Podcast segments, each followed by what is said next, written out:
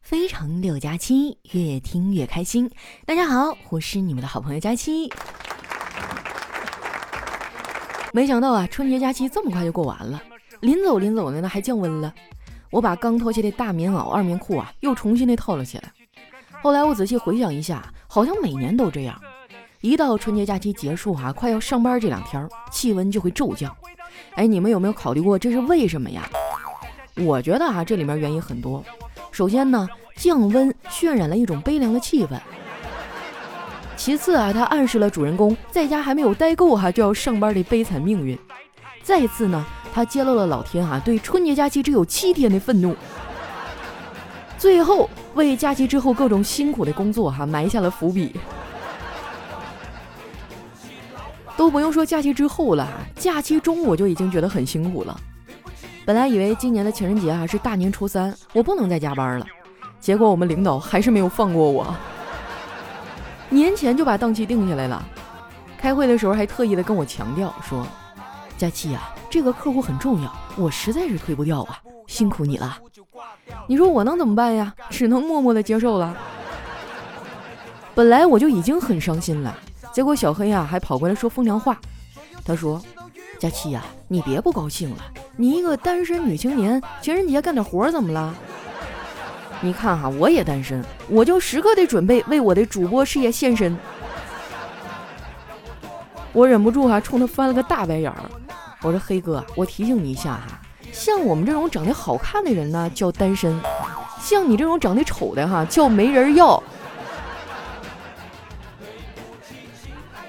希望明年的情人节呀，我也能有个人陪我过，而不是跟工作混在一块儿。虽然今年的情人节刚结束哈，但是时间一晃就过完了。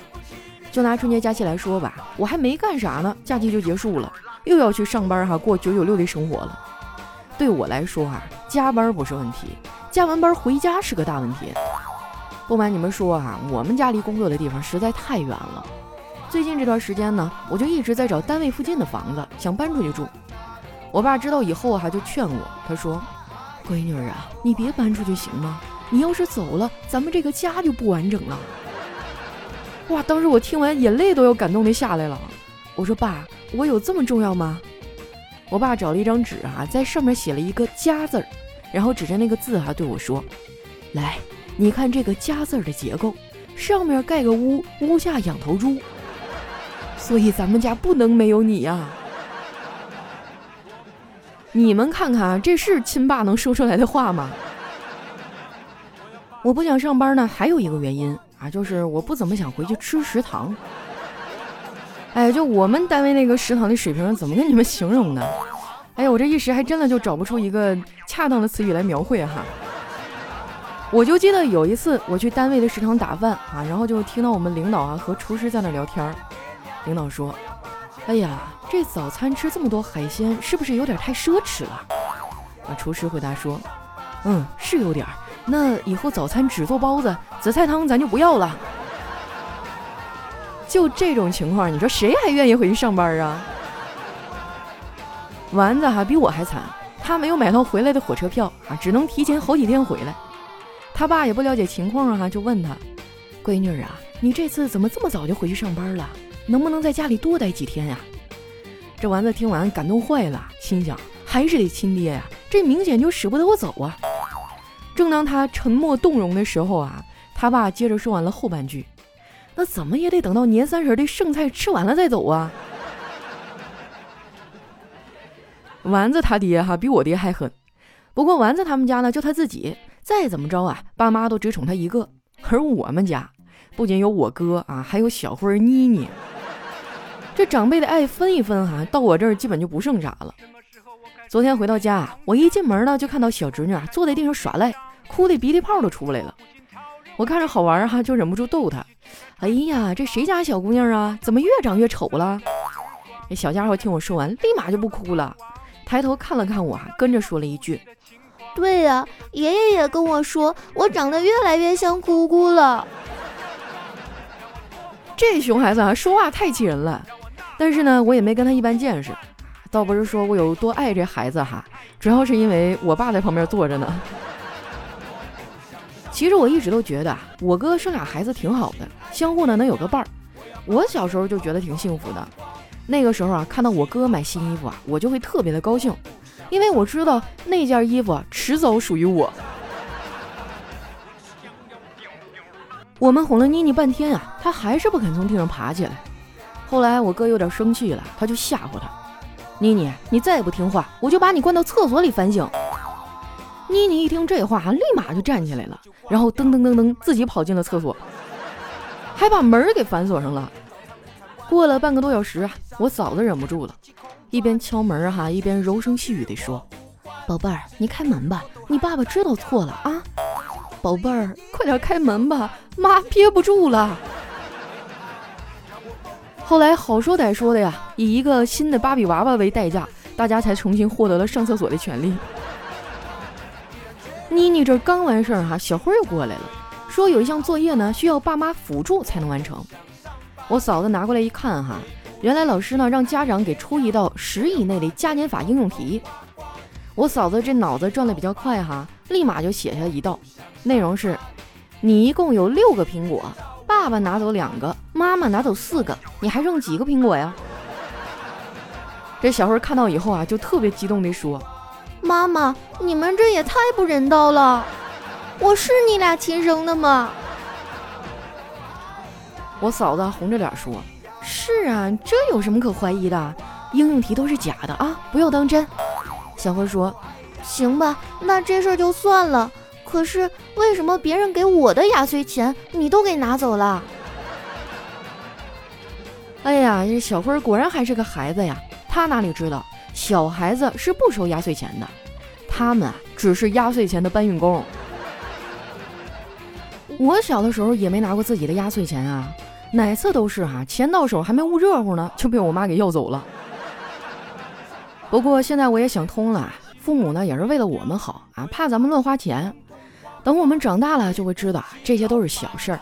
生活呀，远比我们想象的还要难。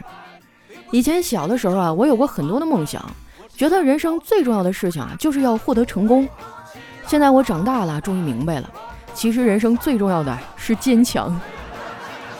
都不用说大风大浪了，能应付平时的生活就已经很不错了。就拿每天啊上下班挤地铁来说吧，能挤上去啊那就是胜利。你们也知道啊，上海呢是个国际化的大都市，所以人出奇的多呀。上下班通勤哈就跟要命一样。不过地铁上呢也总会发生一些好玩的事儿。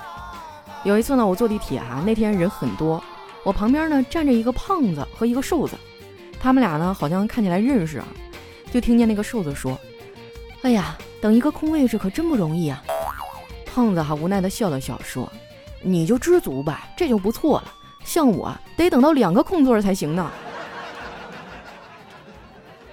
不过挤地铁也不是最难的，人生最难的就是没钱花的时候。我不爱说钱哈，因为我一说钱就会有人说我哭穷。大哥哈，我已经都穷的都哭不出来了好吗？再说了，穷怎么了？我相信，只要我多多转发锦鲤，总有一天能够时来运转的。不要说我迷信哈，谁不迷信啊？有些人表面上宣称自己是无神论者，其实大年初五啊，在家里偷偷的拜财神。不过话说回来啊，其实我每个月的工资呢是够花的。如果没有人跟我借钱的话，我甚至还可以攒下一点。我就纳闷了，他们到底是从哪儿得到的消息？只要我手头有点闲钱，那肯定就会有人给我借走。借的时候容易啊，但是我想要回来就难了。我发现哈，叫人还钱就好像是暗恋一样，你总会觉得不好意思说。哎，当你鼓起勇气说了呢，又变得好像是表白一样，就是搞不好连朋友都没得做。过年之前啊，我就去要了一笔账啊，但是死活都没要回来啊，搞得我特别上火，牙龈都发炎了。后来呢，我就去看了一下大夫。怎么说呢，在这儿哈，我要给大家一个小小的建议，就是看病哈，一定要去大医院。我去的就是一个小的牙科诊所，那大夫给我看了半天啊，然后说要动手术。当时我就害怕了，我说大夫，我以前也没做过手术啊，我有点紧张。哎，大夫就安慰我说不用紧张，我也是第一次做手术。我一听哈，心里咯噔一下，我正想该怎么办呢，护士过来了，他就问大夫：“李大夫，这麻药是打嘴里还是打嘴外面啊？”大夫说：“打腿上吧，省得待会儿啊他跑了。”哎呀，总之这个看牙的过程是战战兢兢啊！看完牙了，我的嘴哈比以前更肿了。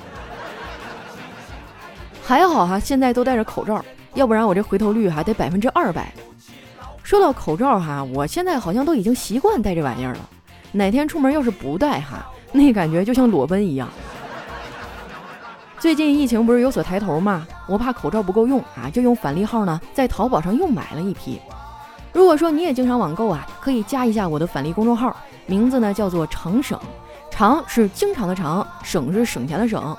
如果这两个汉字不好找啊，你可以直接在搜索栏搜索“丸子幺四九”，就是丸子的字母全拼哈，加上数字一百四十九。输入完之后呢，点击下面的搜一搜就能找到了。像什么淘宝、京东、拼多多、饿了么、美团哈都能用。过年期间各大电商平台啊都正常营业。快递速度跟以前一样啊，网购一点都不耽误。既然花钱都不耽误，那咱们省钱肯定也不耽误啊，对不对？赶紧去关注一下我的返利公众号“长省”哈，让咱们一起来省钱吧。自从学会网购之后哈，我就很少在实体店买东西了，什么衣服啊、化妆品、生活用品都是在网上买，商场基本上都不去了。没事儿呢，顶多就是去逛逛超市。昨天啊，我就去家附近的超市转了一圈，买了点零食和饮料。在超市的收银台前啊排队付款的时候，我看见收银员打单的时候啊动作特别快啊，歘歘的，就搞得我眼花缭乱的。然后我就没忍住啊嘀咕一句：“哎呀，你这动作也太快了，我都看不清输了多少钱。”收银员一听啊，就停下了手里的动作，冲我笑了笑，说：“这位女士，我这是在为你着想啊，这付款呐就像打针。”动作越麻利，你就越不会感到疼。如果感到悲伤，我会陪你晒太阳，不带雨伞，不带手表，不慌也不忙，翻个跟头，和平汽水，生活有希望，忘掉烦恼，忘掉忧愁，天空真晴朗。一段音乐，欢迎回来，这里是喜马拉雅出品的《非常六加七》。哎呀，没想到春节这么快就过完了。我现在还有点找不着上班的状态呢，你们是不是也是这样哈？就是上班提不起精神哈，总觉得昏昏沉沉，有点睁不开眼睛，干什么都觉得没有力气，对不对？没关系哈，打开喜马拉雅，搜索你们最爱的假期，我带你们去寻找快乐。那接下来又到我们留言互动的时间了啊！看一下我们第一位幸运的小伙伴叫清淡，他说：“丫头，新年快乐。”以前呢，一直以为你是一个独立自强的小仙女儿，现在我更认为你是一个坚强、有韧性、能顾大局的好女孩。谁娶了你啊，那是谁的福分。祝你在新的一年里啊，工作上牛气冲天，一枝独秀；生活中呢，也能牛牛气气把自己嫁了。等着喝你的喜酒啊！借你吉言哈，希望今年我能桃花朵朵开。哎，我曾经还真想过这个问题啊！你看我在上海也没有什么亲戚，要是我结婚的话，你们是不是也算半个娘家人？咱都不用多说哈，就江浙沪哈，我发一发请帖，一百桌够不够？不行的话，咱还可以再加。光是想想都觉得好开心哈！所以那个娶了我是大福分的那个人，你什么时候出现呢？下一位呢叫丑女漂亮。他说，研究表明，哈，人体在恋爱的时候会分泌很多种爱情的激素，其中呢会让人意乱情迷，哈，产生愉悦的激素叫做苯基乙胺，它会使你哈迫切的想和对方在一起。但是呢，苯基乙胺的浓度最高峰哈只有六个月到四年的时间，这也就是一次恋爱的时间。所以哈，人本身就不是什么长情的生物，至死不渝的爱情呢是违背人类客观规律的。在这儿呢，我郑重宣誓。我将违背我的本能，忤逆我的天性，永远爱佳期。哇，我都要感动哭了。确实哈，从生物学的这个角度来讲，人很难好几十年对某样东西啊或者某一个人保持最初的热情哈，还有热爱。但是我一直坚信一句话哈：动心是本能，忠诚是责任。你选择和一个人结婚啊，就像签订了一个契约。可能未来几十年你们生活在一起哈，维持这种生活的根本就不是什么爱情了，还这种虚无缥缈的东西，是对家庭的责任啊，还有两个人长期相处养成的这种亲情。我发现现在很多女孩啊，就特别爱吃醋、小心眼儿，还觉得啊，我老公在网上多看谁一眼。我的妈呀，现在网上诱惑那么多啊，你随便打开一个 APP，都是那种肤白貌美、大长腿的妹子，你就不要说男人了哈，我看了我都想多瞅两眼。所以有的时候你要学会啊，睁只眼闭只眼，就是不要太较真儿啊，这样你的婚姻可能才会更加稳固和长久。下一位呢，叫双子座 Mr 心。他说：“曾经我以为啊，我怎么吃都不会胖。曾经我以为我的头发会一直这么茂盛。后来年龄教育了我，我还是太年轻啊。可不是嘛哈！就我以前觉得我身体特别抗造，就连着熬两宿哈，第三天我还是能精神抖擞去上班。现在不行了哈，这凌晨一点之前不睡觉，第二天我肯定起不来，好几天我都缓不过来。”下一位呢叫时空侠者，他说：“佳期啊，我在网上搜了一下，送子观音的前世一定吃了忘情丹，所以啊，你是找不着对象的，死了这条心吧？怎么可能？我要是吃了忘情丹，那我跟吴彦祖是怎么回事？还有我亲爱的朱一龙，我热爱的肖战。我觉得现在虽然我的岁数上来了哈，但是还没有失去动心的本能。”就缺一个慧眼识珠的好男人了。下一位呢叫佳琪，喜欢你啊。他说：“佳琪，我之前在天猫精灵上听到你的段子，是在二零一八年听你的，一直很喜欢你的声音，每天晚上啊就不听都睡不着觉啊。最后呢，祝哈利波特大家期新的一年找到男朋友，瘦到四十五公斤，一直喜欢你。哎呀，我算一算啊，四十五公斤和我现在就差四十斤了，我尽量吧，努力一下哈。”下一位呢叫摇摇福，他说我也终于赶上一次热乎的评论了，新年快乐呀，佳期！听你的节目哈，不仅可以真的有好运气，我的二胎呀已经在赶来的路上了，希望他健康平安。但是呢，还是会忍不住啊，期待凑成好字儿，你信不？如果你读了我的评论啊，美梦肯定成真。是时候回应一下我对你的关注啦，爱你哦！啊，什么叫凑成好字儿啊？子女双全是吧？行。这事儿靠谱，我觉得吧，就一个男孩一个女孩正好，俩小小的在一块儿就得打架。加油哈，等你的好消息。下一位呢叫一只加西猫，他说上午啊妹妹去相亲了，回来的时候一脸沮丧。当时老妈心里着急哈，就问他，闺女儿怎么了？难道没有看上对方男孩？妹妹说，是啊，那个男孩实在太丑了。老妈顿时就有些责怪的说。这男孩嘛，长相差不多就得了，不用那么苛刻。妹妹又说：“长得还不如我哥呢。”老妈愣了一下哈，然后说：“那长得确实有点太难看了。”作为嫂子的我竟然无言以对。你不能那么说呀，你就做人不能光看外表。有的人虽然长得丑，但是勤劳能干，那就比什么都强哈。下一位呢叫加接下的硬币啊，他说有一天哈，老婆说，老公，我上次看上那个牌子的衣服出新款了，我最近也没怎么买衣服，一个星期才买那么几套，都不够穿了。人家说人靠衣装，我穿的好看，你带出去也有面子呀，对不对？老公说说重点，哦，三千。哇，啥家庭啊，一个星期才买那么几套？你是明星啊，你要天天走秀啊！但是说实话，这样的老公我也想要一打，不用一答一个就行，有点贪哈。下一位叫新年烟花真漂亮，他说初中时啊，夏天放暑假的第一天，就因为爬树哈，把左手摔骨折了。没两天呢，又因为单手骑自行车哈，把右手也摔骨折了，两只手都打上了石膏。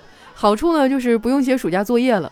坏处呢，就是父母要上班，哈不能随时照顾，上厕所不方便。没办法呢，我妈就只能把我的短裤哈裤裆给剪开了。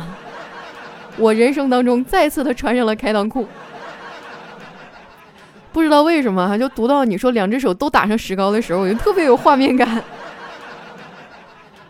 然后你再说开裆裤那时候，我就已经彻底的绷不住了。不作死就不会死。下一位呢叫狮子流星，他说小的时候啊，有一次呢，佳琪的爸爸哈就给他买了一个娃娃啊，当时他爱不释手。有一天表妹来啊想玩，她不给，表妹呢就和她妈妈说：“姑姑，姐姐什么时候结婚呀？结婚了这个娃娃给我玩好不好？”哎呀妈！当时把佳琪给吓得哈，直到现在都没敢找对象。好吧，我终于知道我为什么单身至今了。